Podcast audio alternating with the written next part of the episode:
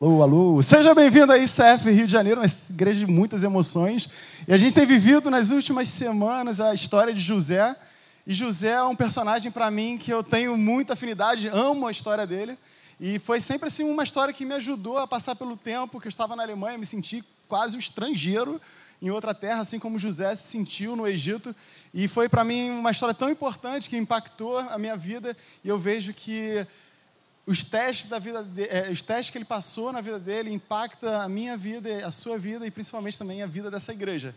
Passar por um teste como a família do Joãozinho é para a gente um momento que José também passou quando ele estava no poço, quando em um, em um segundo ele tem o sentimento de que perdeu tudo, mas nesses momentos que a gente está no fundo do poço é um momento que a gente tem a oportunidade de aprofundar no relacionamento com Deus e aprofundar no relacionamento com a igreja, com as pessoas que estão próximas, e a gente vê o resultado disso, o testemunho que isso gera na nossa vida.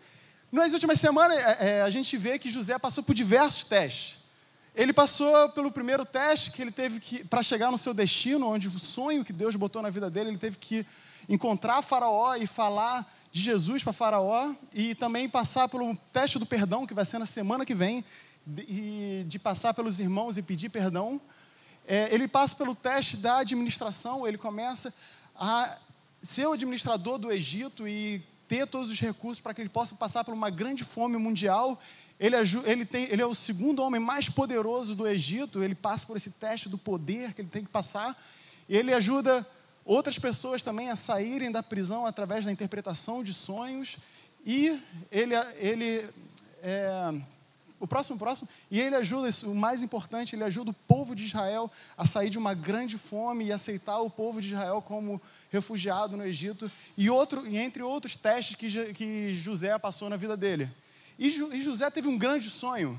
E esse sonho, para ele chegar nesse sonho, ele, teve, ele precisou da ajuda de Deus. Se você hoje tem um sonho e acredita que através da sua força, das suas possibilidades, você pode alcançar esse sonho, eu tenho certeza que não é um sonho divino suficiente ainda. Um sonho que você para para, pelo menos, orar e pedir, Deus, como que eu consigo alcançar isso? Eu tenho certeza que é um sonho que Deus pode botar na sua vida, na minha vida, e Ele tem desafiado cada vez mais a chegar nesse ponto.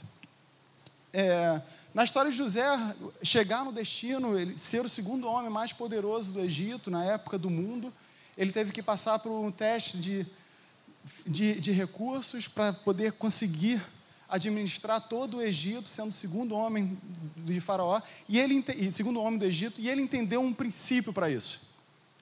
E esse princípio, essa instrução de Jesus para a nossa vida, se você é cristão, eu tenho certeza que você já conhece, que é de Lucas capítulo 16, que é de Lucas capítulo 16, versículo 10, que fala: Se forem fiéis nas pequenas coisas, também o serão nas grandes. Mas se forem desonestos nas pequenitas coisas, também serão nas maiores coisas. E se você é cristão já há 10 anos de sua vida, você conhece isso. E isso é um princípio fácil, uma instrução fácil para a nossa vida. Se eu te dou 10 reais hoje e falo, pô, guarda esses 10 reais para a semana que vem e você vier com 8 reais, eu tenho certeza que eu não posso confiar em você, porque se em 10 reais você não conseguiu administrar, eu não posso te dar 100 que eu tenho certeza que você vai gastar esse dinheiro. Ou um outro exemplo, se eu pedir para você me ligar 8 horas da manhã amanhã, porque eu tenho prova na faculdade, e você vai e me liga às 8 da manhã, eu posso confiar que você, nas coisas pequititas, você é fiel. E a gente vê esse princípio na vida de José em todo momento, por onde ele passou. Ele, na casa de Potifar, ele, te, ele teve a oportunidade de ser fiel através dos recursos de Potifar, administrando tudo da casa dele. E, e também ele te, teve a oportunidade de ser fiel no momento da prisão que ele passou. E ali ele conseguiu administrar também no momento de prisão, não importa onde esse homem estava, ele conseguia administrar e dar o melhor dele. Se você não, não conhece essa história, te encorajo a ler a, Bíblia e ler essa história quando ele estava na casa de Potifar e na prisão. E nós temos na internet, no nosso podcast, que são as duas últimas pregações que fala sobre José na casa de Potifar e José na prisão. Esse texto bíblico, se você olhar, a gente conhece ele, às vezes as pessoas põem até na geladeira, né? Pô, é um negócio para me lembrar, ou põe no seu celular. Mas não sei como você lê a Bíblia, a gente precisa ler a Bíblia com ler a Bíblia e entender o contexto dela. a gente pegar um versículo solto, a gente pode interpretar várias coisas, mas a gente tem que ver o que Jesus fala antes e depois. Antes desse versículo, Jesus fala de um administrador. Um administrador que a grande questão da história foi se ele usou os recursos do chefe dele de acordo com a vontade dele ou com a vontade do administrador, ou da vontade do, do chefe dele. E e na Bíblia a gente encontra diversas, diversas histórias sobre administrar recursos que não são nossos. Isso aconteceu com José, administrando os recursos de Potifar. Lógico que ele tinha uma qualidade de vida boa, mas aqueles, recursos não pertenciam a ele. E depois ele, ele é o segundo homem do Egito que administra, é, tem poder para administrar tudo, que são recursos não dele, mas sim recursos de Faraó. Por isso que ama administração, eu vejo isso toda a Bíblia, então eu estudei administração, eu fiz mestrado nessa área, porque simplesmente uma área genial, e é uma área que Deus usa eu e você para testar o nosso coração e deixar o nosso coração cada vez mais, mais parecido com Ele, tirando o nosso egoísmo, tirando o nosso medo, tirando o nosso orgulho e nossa insegurança cada vez mais tirando aquelas coisas que não pertencem através da, da gestão das coisas que Deus confia para que você possa se tornar cada vez, para que você possa usar e botar a prioridade certa e administrar da forma que Jesus quer que você administre através da vida dele.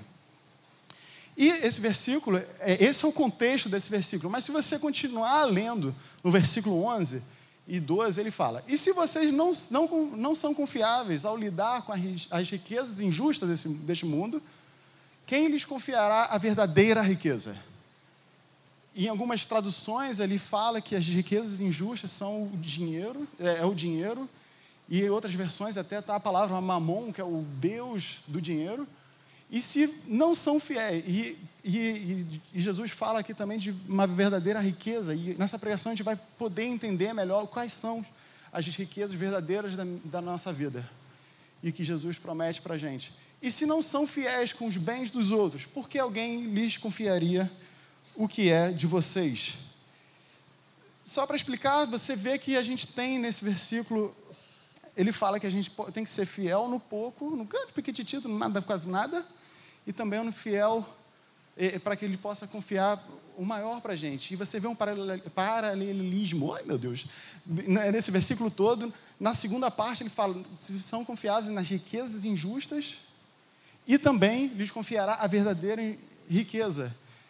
Jesus aqui é da seguinte opinião: que as coisas tão pequenininhas, pequenininhas, que quase não faz efeito na nossa vida, que em algumas traduções está até escrito as mínimas coisas, ele está aqui falando de dinheiro.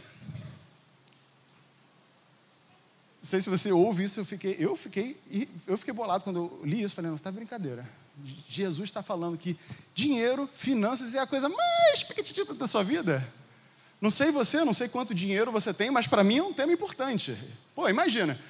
É, alguém chega para mim, aqui eu estou te dando dinheiro. Eu falo, não, não precisa não. Dinheiro é chato. Dá para fazer nada com isso. Não tem graça.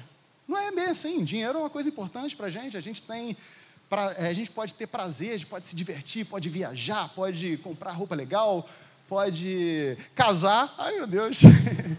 a gente consegue fazer coisas na nossa vida e, e dinheiro, sim, é um tema importante. E eu acho um pouco abusado Jesus falar: caraca, isso é uma coisa irrelevante, irrisória, pequitita na nossa vida. E eu acredito que Jesus, com esse versículo, ele quer me ajudar e te ajudar, assim como a ter, andar um caminho, assim como ele andou com José, para que a gente possa entender que o dinheiro não é a coisa mais importante da nossa vida, não é a coisa mais maior coisa da nossa vida que deve ocupar o nosso tempo, mas sim uma coisa pequena de tantas outras riquezas verdadeiras Jesus promete para a gente. Hoje a pregação vai ser nessa direção. A gente vai conversar um pouco de princípios e algumas, alguns preceitos de Deus para a minha vida e para a sua vida. Se você é visitante e é de outra igreja, é bom que você leve isso para a sua igreja, que você possa atuar de forma ativa financeiramente dentro da sua igreja para que ela possa crescer e ter cada vez mais força, potencial financeiro para alcançar outras pessoas para Jesus Cristo. E se você não conhece Jesus Cristo, talvez isso não é ainda um, um, uma, um, um princípio para a sua vida, mas o que você pode aprender disso é que Deus tem várias promessas e, e, e, essas, e esses princípios têm um único objetivo na minha vida e na sua vida de fazer a gente viver. Para que a gente possa viver em liberdade, para que a gente consiga transbordar aquilo que há de melhor na gente, independente de, da situação ou do que a gente tem, o que a gente gostaria de ter, o que a gente deveria ter e etc. A gente pode identificar as verdadeiras riquezas que Jesus estava falando em Lucas na vida de José. Em Salmos capítulo 105, versículo 21 a 22, fala: José foi encarregado do palácio real e se tornou administrador de todos os seus bens. Ou seja, ele administrava tudo, ele era o dono de tudo, mas nada pertencia a ele tinha toda a liberdade de instruir os assistentes do faraó, de ensinar a sabedoria, entre parênteses, porque outras versões falam sobre a sabedoria, os conselheiros da corte. E nesse momento que José sai da cadeia e ele se torna o segundo homem do Egito, eu trouxe um vídeo para te mostrar como que ele se sentiu nesse momento. Eu estou vivo, é um milagre. Só por causa do copeiro que lembrou de mim. Quando o faraó teve um sonho, eu interpretei. E o faraó me fez o homem mais poderoso da sua terra. E eu só queria sair da prisão. Que história incrível! É um milagre. E tudo para a sua glória, Deus. Seus planos, seus pensamentos são mais altos que os meus.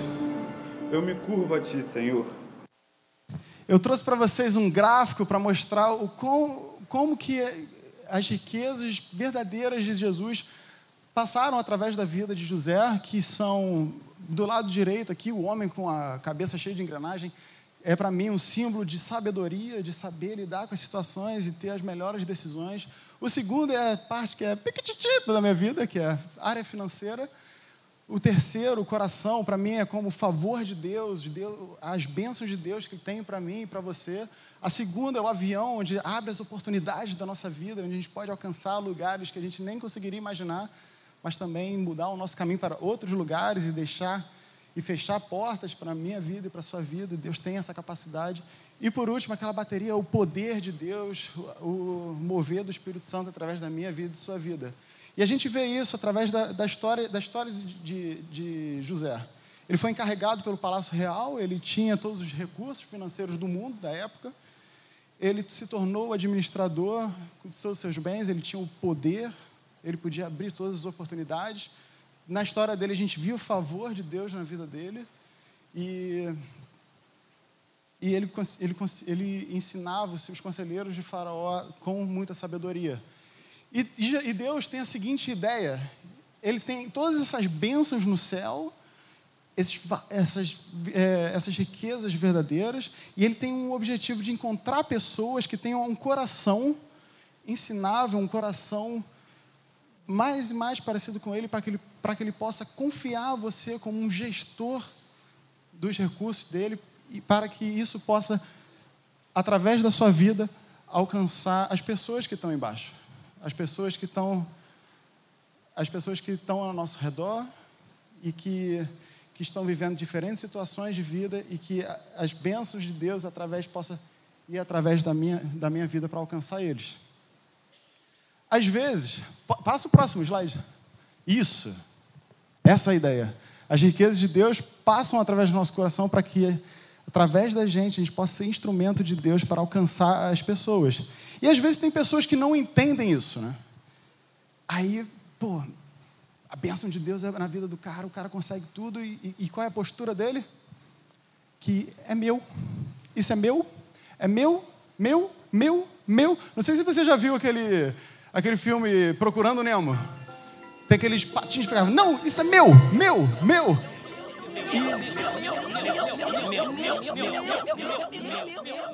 Exemplo clássico, exemplo clássico da nossa povo brasileiro, né? Já viu criança desde pequenininha, é meu, é meu, é meu.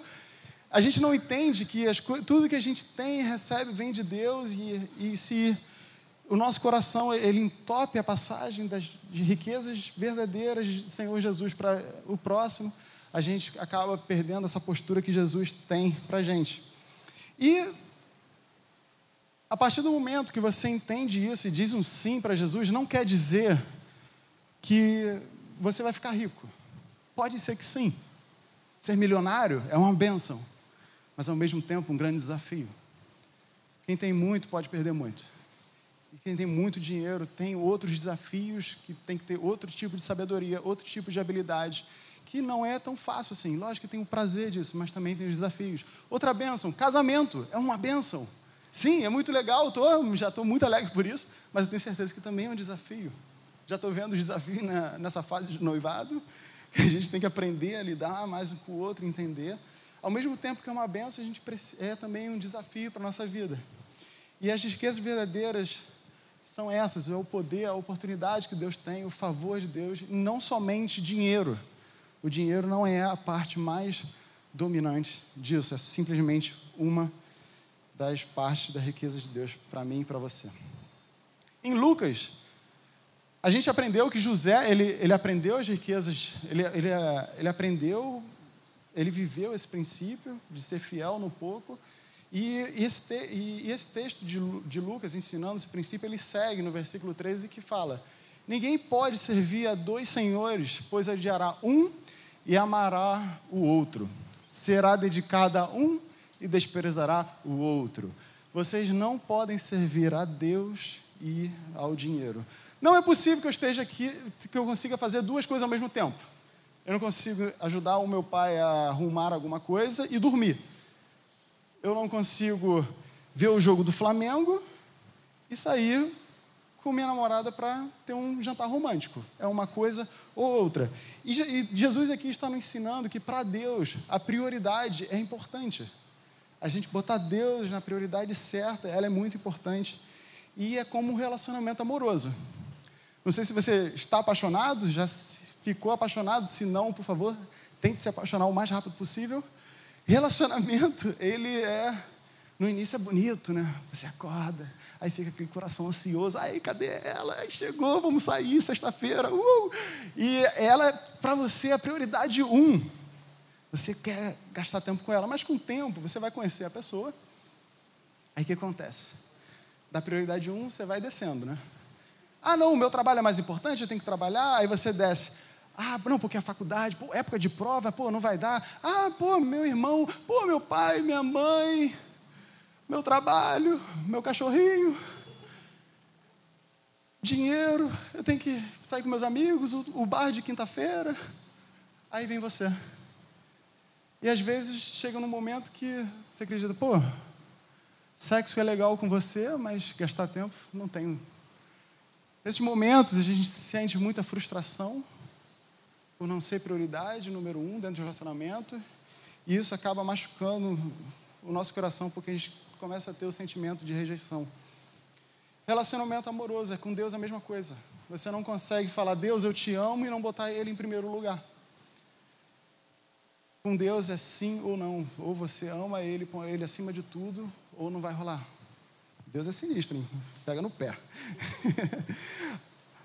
há uma grande. É, há uma. E, e, Ah, tá. Tem um exemplo de prioridade, e, e esse exemplo de prioridade nunca foi para mim tão, tão palpável. Mas refletindo, acabei encontrando um exemplo que me ajudou a entender isso entender a prioridade, a, primeira parte. E isso eu consigo é, relacionar com o McDonald's, o sorvete do McDonald's. Ele é lindo, ele é ótimo se você der a primeira mordida. Eu acho nojento a pessoa que morde e te dá.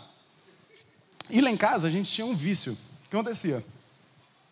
Não sei porquê, meu irmão, minha mãe adoravam aquele biquinho. Aí comprava, aí vê aquele biquinho. Uou! Só que passava a língua, aquele negócio, ficava assim, pô, mano, agora não quero mais não. Pô, já está mexido isso aí, é horroroso. E, e com isso eu consigo entender que a primeira mordida, você pegar aquele ali, pô, fresquinho, gostosinho, e morder e comer. Quando chegar na casquinha, pô, você quer um pedacinho? Para mim não tem problema nenhum, mas no iníciozinho ali, pô, acho nojento que negócio que a pessoa passa a língua assim em volta. Pelo amor de Deus, meu irmão, é um horror. e e isso mostra que para mim é importante, é que a prioridade no momento de comer um sorvete, ele é, ela é importante. Uma, um segundo exemplo é torta de aniversário. a gente, pô, a gente ama, né? Canta parabéns e quem é o primeiro pedaço? Aí todo mundo, uh, fica todo mundo ansioso, né? Porque o primeiro pedaço, pô, o bolo tá bonito, tá? Você mostra que a pessoa é importante, que é totalmente diferente de você entregar o último pedaço. Você olha ali e fala, pô, mano, eu quero isso não, mano. Que é o último pedaço não é bonito. E às vezes a gente entrega o nosso último pedaço de tempo para Deus, do nosso recurso, dos nossos talentos. A gente vai no finalzinho, quando sobrar, a gente gasta um tempo com Ele. E Deus quer que quer ser na nossa vida o número um. E como que Ele testa nosso coração? Através da administração. Ele te confia recursos, talentos, pessoas, áreas de influência para que você possa ser testado no seu coração e que você possa vivenciar esse teste e que ele possa cada vez mais aumentar o seu coração para que esses recursos, essas riquezas verdadeiras que ele tem prometido para mim e para você, para que possa alcançar a vida das outras pessoas. E esse princípio se chama de primícia. A gente vai conversar agora nos próximos momentos sobre o princípio das primícias, princípios dos dízimos e e da prioridade. E o princípio da primícia a gente, a gente encontra em Êxodo capítulo 13, versículo 2 e 12. Consagra-me todos os primeiros filhos homens dos israelitas. O primeiro filho de cada família e a primeira cria dos animais me pertencem. Apresentem o Senhor todos os primeiros filhos homens e todos os machos das primeiras crias, pois pertencem ao Senhor. Vou explicar a ideia desse versículo bíblico. Imagina você fazendeiro, você tem duas ovelhinhas, lindas, maravilhosas, elas se encontram, aí você fica torcendo, vai, vai, vai, garoto, vai, consegue, faz amor aí, vai. E a gente não pode mostrar essas cenas que acontecem, com a esperança de que, pum, saia mais uma ovelhinha. Pô, vai ser fazendeiro, uh, beleza, minha produção de lã vai aumentar. Só que o que esse versículo fala? Que essa, essa primeira ovelhinha, pum, ela desaparece e a gente entrega isso. Gente, é, eles levavam isso para o templo para que parte possa é, sustentar os sacerdotes e parte pudesse ser oferecida para Deus. Ih, caramba. Rapidinho. E qual é o problema dessa história? Que se você é fazendeiro, tem duas ovelhinhas, você não sabe se aquelas duas ovelhas vão conseguir reproduzir mais filhos. E o, o fazendeiro, naquela época, o, o, povo judeu fazia, o judeu fazia isso com, as, com a certeza de que, ao entregar essa ovelhinha no templo, ela, a, a produção dela iria aumentar, multiplicar, multiplicar. Eu entrego a primeira parte para que essa primeira parte possa abençoar as partes que ainda estão por vir. E isso é uma postura muito interessante. E a gente, como igreja, a gente vai também viver esse princípio. A gente quer que no primeiro dia do ano, as, o primeiro culto que vai rolar aqui, a gente vai ter a gente vai pegar esse dinheiro e, e vai investir em alguma coisa. Vamos perguntar a Deus, Deus, o que você quer que a gente faça com esse dinheiro do primeiro dia do primeiro do ano? Porque a gente acredita nesse princípio, no princípio da primícia. Tem, mas aí você pode perguntar, pô, Paulo, isso é parada para fazendeiro, cara. Eu não tenho ovelha. Eu não tenho árvore. Eu não planto nada. Mas segue mais um, mais um versículo para você.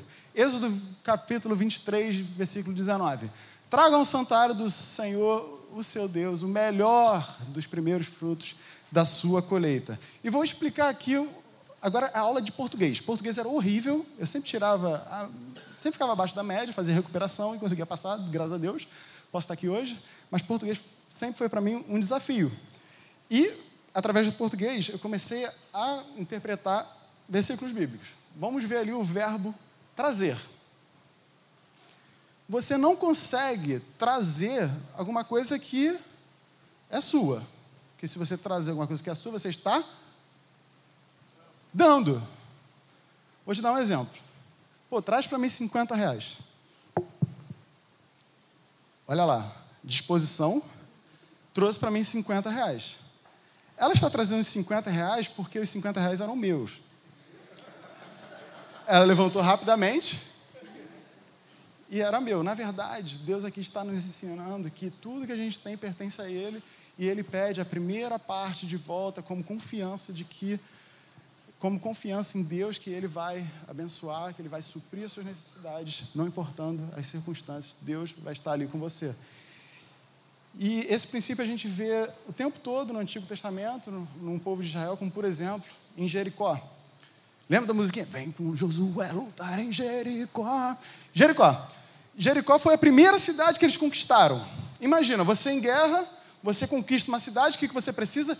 Pegar tudo daquela cidade para que você tenha mantimento. Mas sabe o que Deus fala? Não, você não pega nada. Leve tudo para o templo. Porque era a primeira cidade que eles estavam conquistando. Então, é a primeira parte que deveria ser entregue para Deus. Sabe qual é o problema disso? Eles não sabiam se iam conquistar outras. Mas através disso, eles conquistaram ainda dez cidades, porque eles foram fiéis nisso. Um segundo, segundo exemplo é Caim e Abel.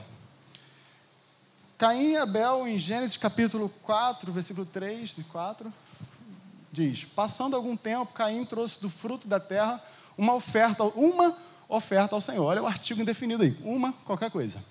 Abel, por sua vez, trouxe as partes gordas das primeiras crias do seu rebanho as, as primeiras crias. O Senhor aceitou com agrado Abel e sua oferta. Aqui ele está nos ensinando o princípio da primícia e também o princípio do resto.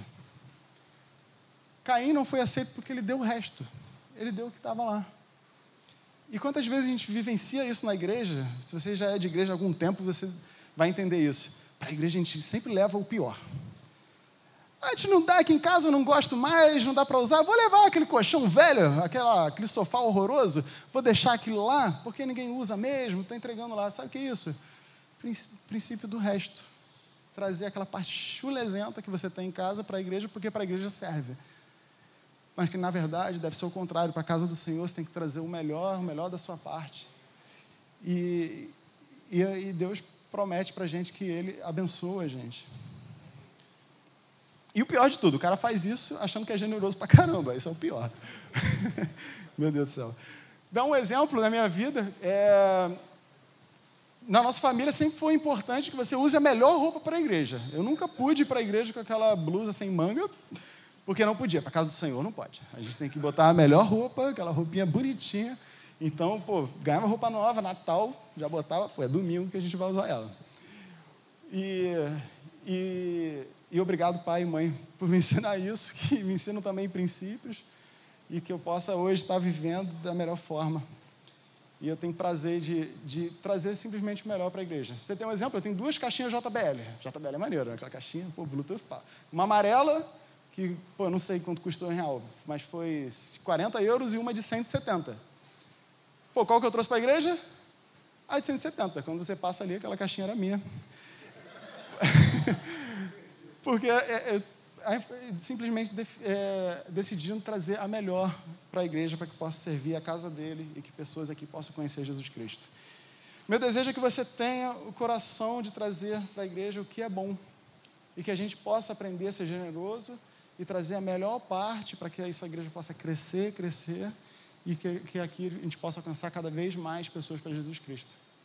Davi, pô, rico, rei, ele ficou indignado quando olhou para o templo.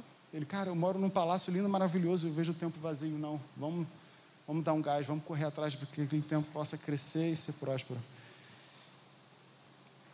Essa foi a diferença de Caim e Abel.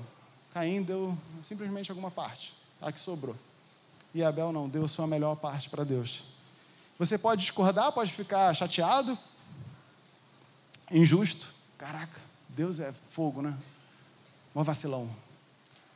Ou você pode tentar entender esse princípio para a sua vida e cada vez mais viver em liberdade e as promessas que Deus tem para você. Um exemplo disso é, o povo de Israel. O povo de Israel, ele é o primeiro povo de Deus e através do povo de Israel a gente consegue, é, é, é, Deus conseguiu alcançar o mundo todo com, com o sacrifício de Jesus na cruz. Ele não escolheu o povo de Israel porque é um povo bom, é um povo esforçado, que manda bem. Não, simplesmente porque era o primeiro fruto dele. E esse princípio da premissa, ele corre em diversas áreas da Bíblia e que faz a gente entender cada vez mais como ele funciona e qual é a prioridade que ele deseja da gente. Um segundo princípio que quero conversar com vocês é sobre dízimo. Princípio do dízimo, da décima parte.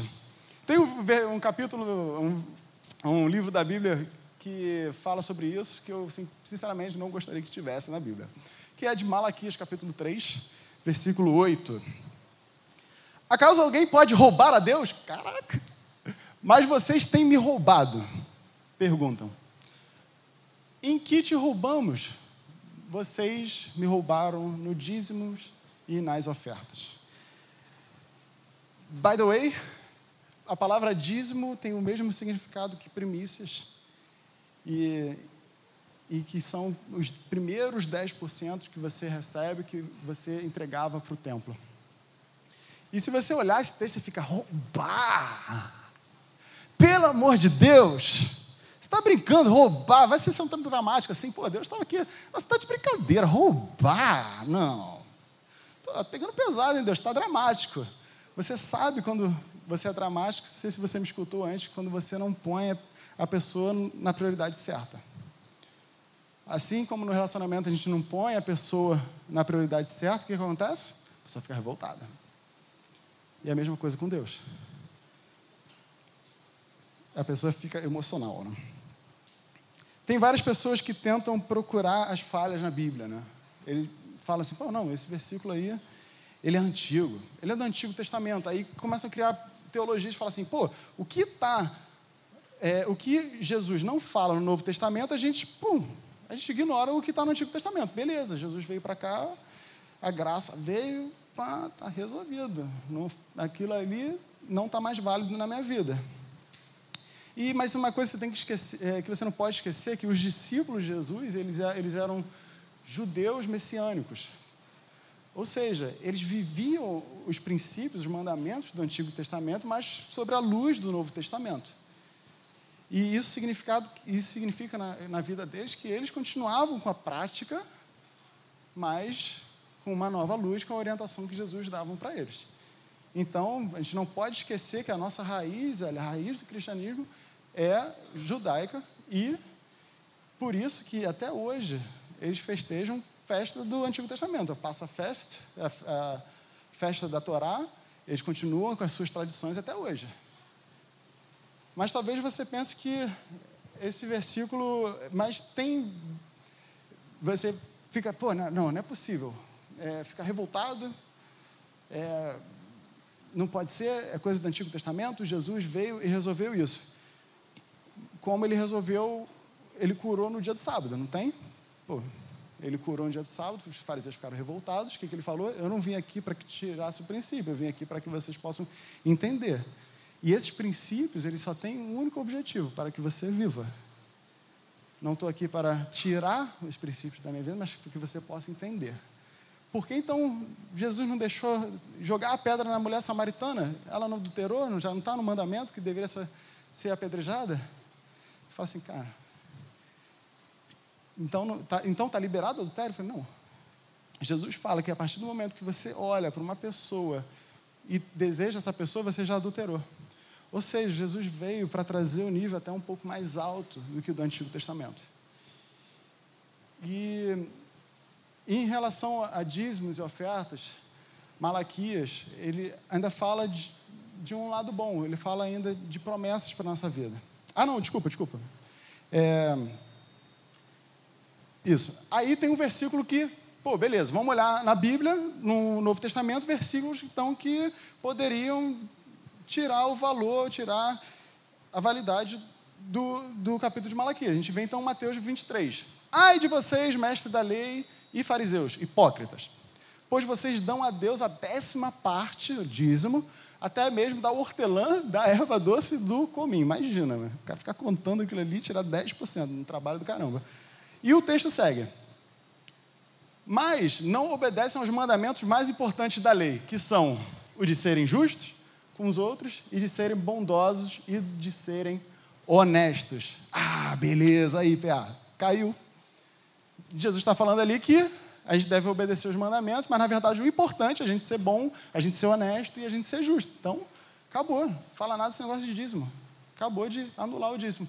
Mas esse versículo não acaba aí, ele continua. E fala: Mas são justamente essas coisas que vocês devem fazer, ou seja, as mais importantes, sem deixar de lado as outras. ou seja, ele fala aqui, ele fala o seguinte: as mais importantes a gente deve fazer, mas a gente também não deve deixar de fazer as outras. Que nesse caso, tem algumas versões bíblicas que falam dízimo. Então, é, a gente procura, a gente tenta procurar furos, a gente tenta, procura desculpas dentro da Bíblia para que a gente possa parar de ver esses princípios, porque dói. A área financeira para a gente é uma área tão, tão pesada. E esses princípios dói, mas eles têm um único e simples objetivo de trazer você em liberdade, trazer de você mais dependência para Deus e para que você possa viver. É coisa. E isso, isso eu trouxe porque várias pessoas conversaram comigo. Não, mas isso é do Antigo Testamento, foi uma discussão do caramba. Eu falei, cara, tá aí, cara. Tá aí.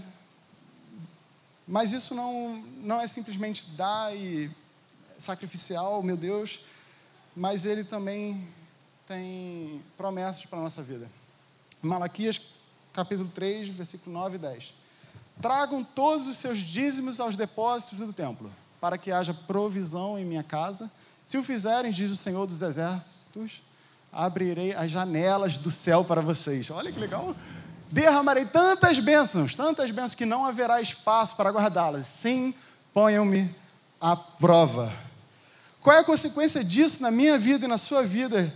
Eu gostaria de voltar naquele gráfico, que é que aquelas bênçãos, as, as riquezas verdadeiras vão fluir na nossa vida de uma forma abundante, que a gente vai conseguir transbordar para a vida das outras pessoas. E vou ser sincero, Jesus aqui não fala de dinheiro. De dinheiro, gente, é um tema chato. São tantas outras bênçãos que Deus quer usar quando o nosso coração aumentar cada vez mais e mais e eu conseguir a confiança de Deus e conseguir cada vez mais ter um caráter semelhante a Ele, Deus vai me usar para alcançar outras pessoas. E Deus tem, Jesus tem procurado o tempo todo pessoas com esse coração, com essa disposição para que Ele possa usar para alcançar a vida de outras pessoas. E para isso é um privilégio. É um privilégio fazer parte disso são cada vez mais e mais bênçãos. Dinheiro não é tudo, gente, é só uma parte. Tem tantas outras bênçãos, tantas outras áreas da nossa vida que a gente precisa da intervenção de Deus. É chato ficar negociando com Deus. Ah, eu dou, então você vai me dar o dobro. Se você entrou numa igreja que falou que se você der o seu dinheiro, você vai receber em dobro, e se você não der, Deus vai te amaldiçoar, essas pessoas não leram a Bíblia a Bíblia que fala que ele promete riquezas verdadeiras, não simplesmente financeiras, para a sua vida. Eu vivo esse princípio já há muitos anos e tenho vivido milagres de Deus em diversas áreas. Na Alemanha, por exemplo, eu tive a oportunidade de ser abençoado, sim, com uma área financeira.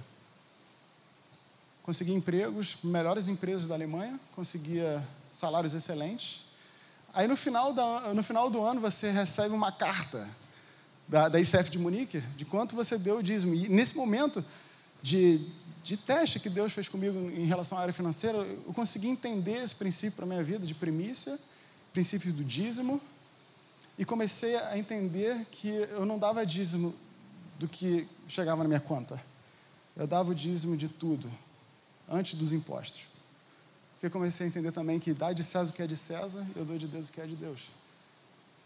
E isso foi para mim um momento tão legal, tão divertido, e foi uma benção para mim chegar, receber a carta da ICF de Munique e ver lá quanto eu dei no ano. Eu falei, caraca!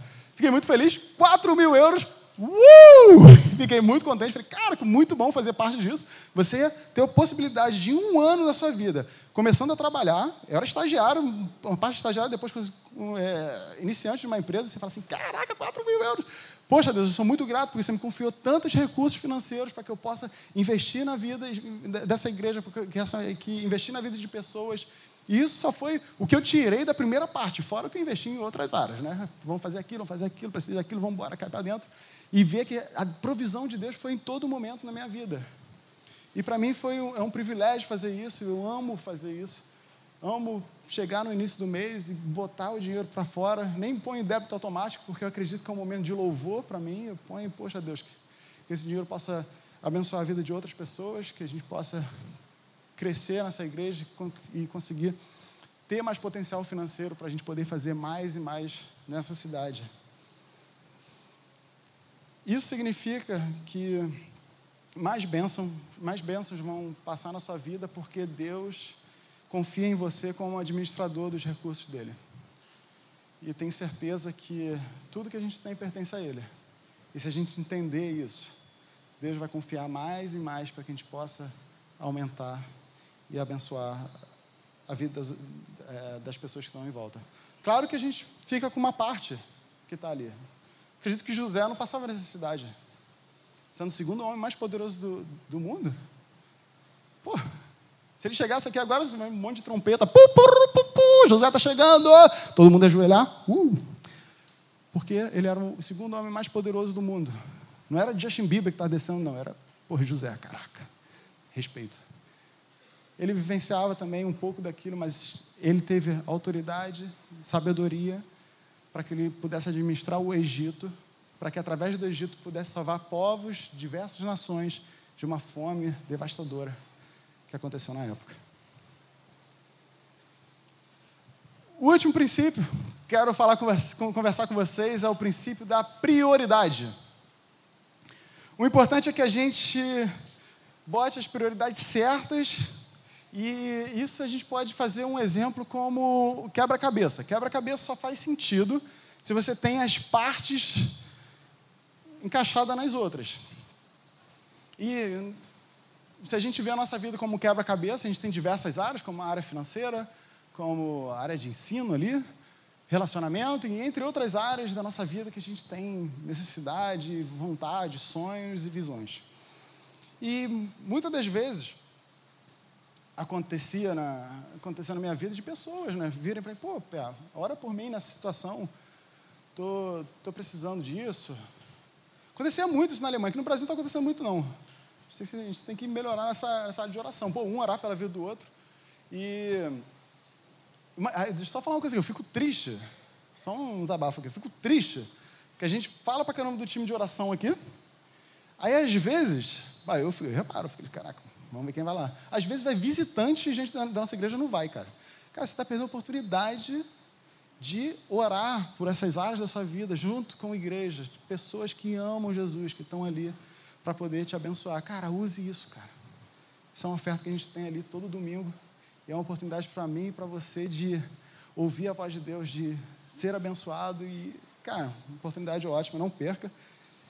Quero ver cada vez mais a gente conseguir orar. E, e além disso, tem segunda-feira reunião de oração, gente, sete e meia. Pô, sensacional. Então vamos lá, vamos voltar. Então tem áreas da nossa vida que a gente pede oração e tal. E, mas o meu desejo, quando a pessoa vem e ora, pô, Pé, eu tô com um problema no meu casamento. Cara, isso aconteceu na Alemanha. Ai, pô, tô querendo me separar. falei, que caraca. É, primeira pergunta. Você tem Jesus Cristo como centro da sua vida? Porque a partir do momento que a gente tem Jesus Cristo no centro da nossa vida, a gente consegue orar por alguma coisa. Porque a prioridade, o centro da nossa vida não pode ser os problemas que a gente tem na área financeira, de relacionamento, de de, de carreira, mas sim a gente se perguntar, ok, eu vivo, eu, eu tenho Jesus como centro da minha vida, aí a partir desse momento a gente consegue entender por quê, a gente consegue se desenvolver, porque se você tem Jesus na sua vida, você vai ter um, um, um Deus que vai te abençoar no, no seu casamento, que vai te, te desafiar a entrar em reconciliação com o seu parceiro, para que você possa continuar com ele. Se você não tiver isso, ninguém tem autoridade para fazer isso. Não adianta eu orar se você não tem Jesus Cristo como centro da sua vida. Porque a gente não tem como fazer nada. Mas a partir do momento que a gente tem Deus no centro, a área 2, a área 3, a área 4, as outras áreas vão se encaixando. E quando ela se encaixa completamente, é como essa cruz, que tem um poder da nossa vida, que liberta a gente e resolve as nossas dificuldades. Isso, gente, não é uma decisão que você faz uma vez. Eu batalho o tempo todo com isso. relacionamento. Semanas aí, pancadaria. E para a gente resolver isso, eu tive que botar Deus no centro da minha vida, porque não adiantava pedir desculpa, sentar, se Jesus não estava no centro da minha vida. A partir do momento que eu entendi isso, falei, pô, Deus, você é o centro da minha vida, eu quero ter um caráter parecido com o seu, me ajude. Pô, nisso a gente conseguiu voltar a caminhar junto. A gente passou aí um tempo brigando pra caramba, meu Deus do céu. Mas isso a gente consegue entender, a gente consegue viver quando a gente põe Jesus Cristo no centro da nossa vida. E isso é uma batalha diária. A gente tem que acordar todo dia e falar: Deus, seja o centro, estou aqui para ser usado por Ti. Não é uma decisão que você faz uma vez e beleza, mas a gente tem que batalhar com isso. Esse princípio de prioridade alcança a minha vida financeira. A gente tem que priorizar a Deus, dar a primeira parte, os dízimos, mas também outras áreas da nossa vida. Como, por, por exemplo, o pensamento. Quando você acorda pela manhã, se você está naquela fase de namorico, né? Aí você pergunta, amor, o que você pensou hoje quando você acordou? Ai, pensei em você. falei, não. pensei em primeiro ir no banheiro, depois do banheiro peguei o celular, fiquei dando like para todo mundo no Instagram. Aí fiquei vendo os stories, depois veio e-mail. Não, Deus também quer, assim como um casal apaixonado que deseja que você pense nela quando acordar, Deus também quer que você aprenda a gastar o primeiro tempo do seu dia, o primeiro dia da semana, como domingo. Sou muito grato pela essa igreja, pessoas que dão o gás no domingo para que isso aqui possa acontecer. E tenho certeza que Deus abençoa, porque domingo é o primeiro dia da semana. E a gente tem que aprender, quando a gente acordar, primeiro pensamento, pô Deus, abençoa meu dia. Você também é um treino. Pô, comecei há dois dias, é difícil. Comecei há dois dias. Hoje já acordei, pô, pregação. Falei, não, não, peraí, vou chorar. É uma batalha, é um costume que a gente tem que aprender, mas isso honra a Deus.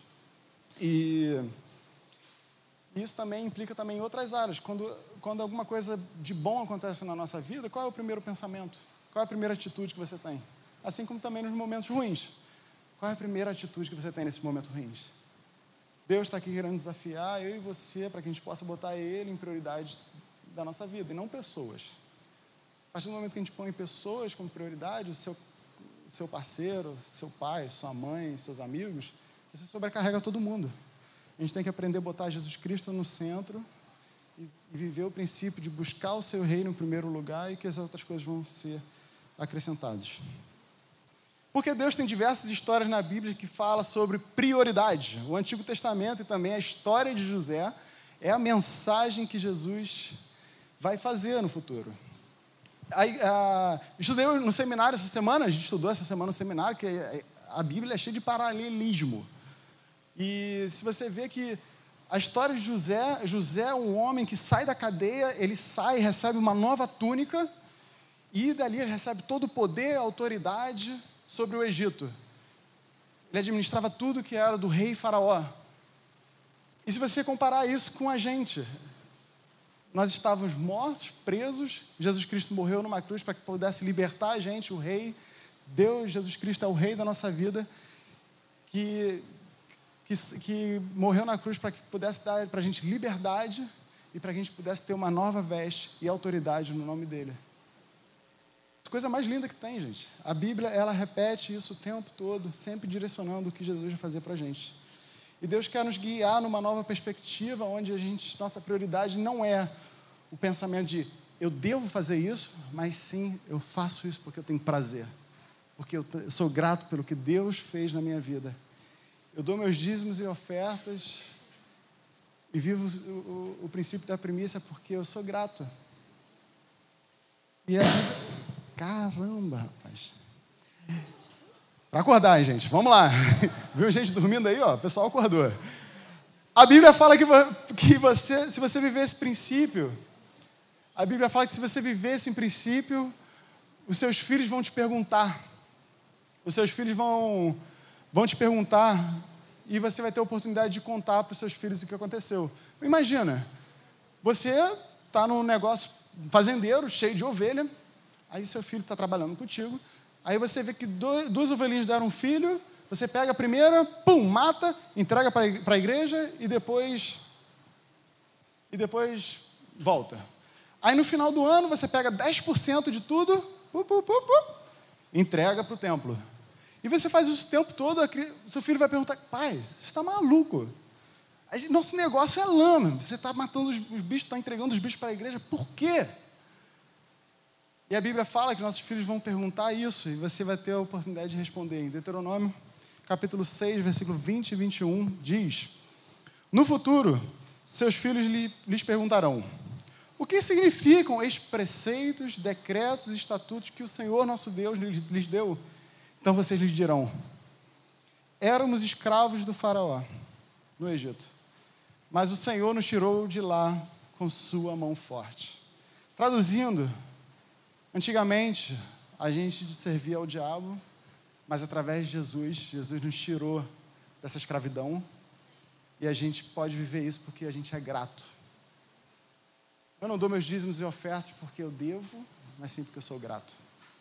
Eu não dou o meu tempo aqui nessa igreja, eu não entreguei a minha vida para que isso aqui pudesse acontecer porque eu quero ficar rico. Mas sim porque eu sou grato. Acho ridículo pessoas que viram e falam, pô, eu sei que a gente tem um monte de mau exemplo, né? Que viram para você, viram e falam, pô, quer pastor, quer ficar rico. Para que Sinceramente, se fosse pensar em riqueza, não estaria aqui, estaria na Alemanha. Tenho qualificação, tinha um bom emprego, ganhava bastante lá. Mas eu estou aqui porque eu disse um sim para Jesus Cristo. Ele quer me usar para que a gente possa construir essa igreja para alcançar vidas e levar a palavra de Deus para a vida de pessoas perdidas. Esse é um prazer que a gente tem. Claro que eu desejo que essa ICF seja uma igreja muito rica, sim, para que a gente possa crescer, crescer e alcançar jovens, alcançar as crianças, alcançar as comunidades à nossa volta, para que a gente possa ter bastante recurso para fazer mais e mais. Tenho certeza disso. E, mas isso é um processo. A gente não está nesse ponto, não é uma coisa que acontece do dia para a noite. Você ter uma postura da sua vida de entregar tudo e viver na dependência dele, de confiar tudo que você tem para ele, isso não é uma coisa que acontece do dia para a noite, é um processo. E esse processo é como uma zona, na zona da nossa vida.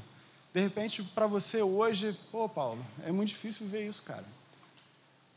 Eu te desafio hoje a pelo menos começar a dar um passo.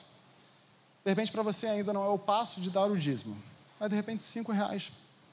Começa a dar cinco reais e, ou dar um dia da semana para Deus, ou começar a ler uma página da Bíblia por dia, a gastar tempo com Ele. Eu tenho certeza que a tendência é a gente ter mais confiança e Deus trabalhar mais na nossa vida e, e, e esclarecer todos esses pontos dentro do nosso coração para que a gente possa começar então a dizimar. E depois a gente cada vez mais ir além dos nossos dízimos e ofertas, para que com o objetivo, com a, com a postura do coração de falar assim, cara, eu tenho o privilégio de poder investir nisso. Eu tenho, quero me alegrar quando meu filho me perguntar, pai, por que você gasta tanto tempo na igreja? Porque você dá tudo para a igreja. O Lisa me pergunta às vezes, cara, você dá muito dinheiro, para. cara, eu vou ter prazer de falar assim, cara, antes éramos escravos, hoje Jesus Cristo libertou a minha vida eu tenho certeza que Ele vai abençoar a gente. E eu faço isso porque eu sou grato, porque Ele fez naquela cruz por mim. Rapidinho.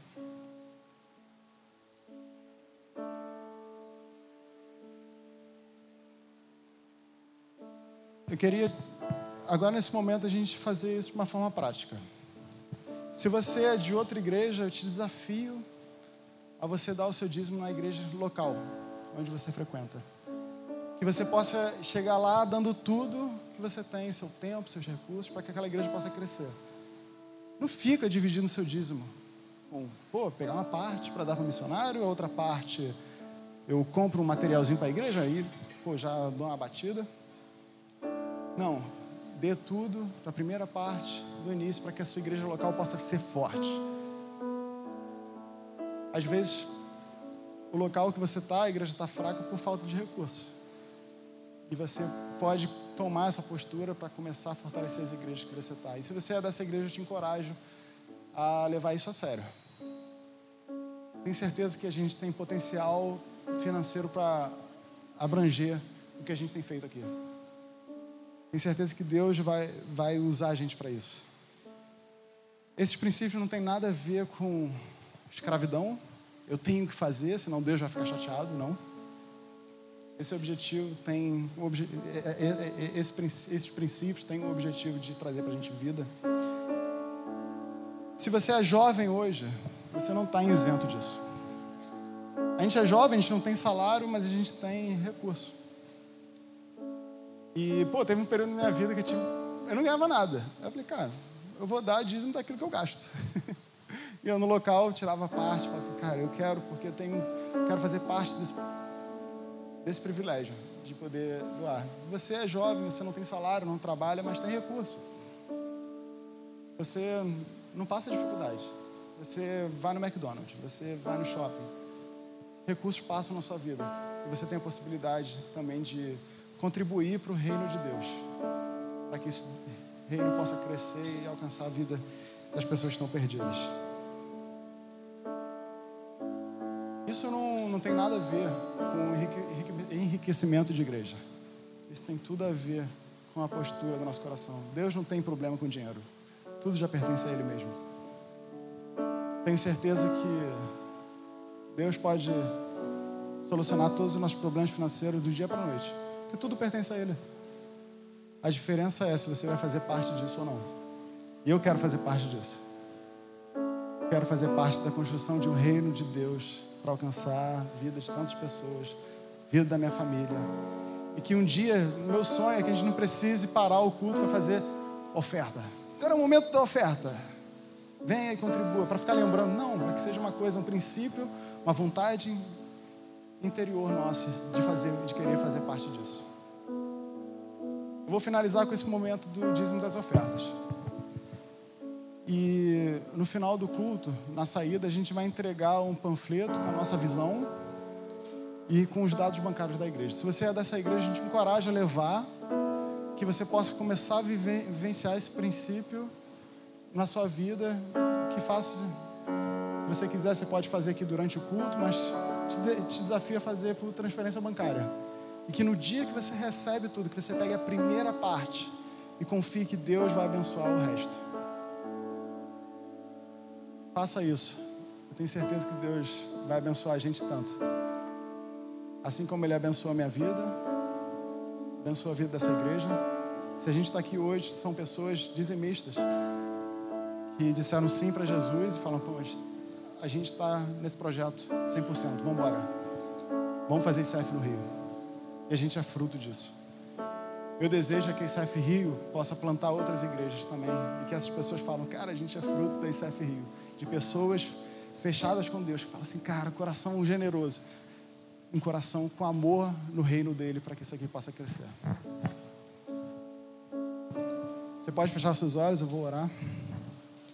Pai, essa aqui é a sua igreja, o Senhor é o centro dessa igreja, o Senhor é, é dono de, todo, de tudo que a gente tem. Obrigado porque o Senhor nos confia cada vez mais, o Senhor nos confiou o estado que está a igreja hoje.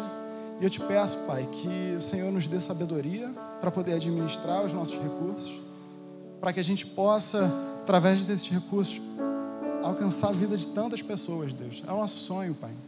A gente está aqui para para trazer a sua palavra, não para fazer um evento legal para as pessoas irem embora e falar, pô, que bacana. Não. A gente quer falar da sua verdade, falar do seu amor e para que as pessoas aqui possam sair transformadas, Deus. Por favor, Jesus. Dê mais recursos, dê mais tempo, mais pessoas talentosas, pessoas que te amam, que são compromissadas contigo, para que essa igreja possa crescer mais e mais. Senhor Jesus, Obrigado pelos seus princípios, pelos seus mandamentos, que tem simplesmente com o objetivo de me fazer mais parecido contigo, de viver em liberdade, e que isso sejam, como eu disse, princípios, coisas de dentro para fora, não regras. regras que não transformam o nosso coração, Pai. Obrigado, Pai, porque é um privilégio fazer parte do seu reino, fazer parte do seu mover, dos seus sinais e milagres, Pai. Por favor, Jesus. Te peço pelo próximo minuto, dízimos e ofertas, que o Senhor possa tocar nos nossos corações, que pessoas possam dar pelo menos um primeiro passo. Não importa a quantidade, mas importa a, é a vontade de querer contribuir, de dar esse passo e de ver o que o Senhor Jesus vai fazer. Eu tenho certeza, Pai, que todos os recursos do mundo pertencem a Ti. Não a crise financeira que justifique qualquer dificuldade nossa. Para Ti não tem crise financeira. O Senhor está sobre tudo, Pai. E eu te peço, Senhor, em especial também pelas pessoas desempregadas. Pessoas que não têm a entrada certa de recursos, mas que o Senhor possa ser o Deus da provisão. Que o Senhor possa abrir as janelas dos céus. Que o Senhor possa usar pessoas, possa me usar, possa usar as pessoas dessa igreja para que sejam janelas abertas para a vida delas. Te peço, Pai, por isso, Pai. Te peço que empregos possam ser criados e que essas pessoas possam ser luz naquele lugar, Deus. A provisão, nossa provisão está nas Suas mãos.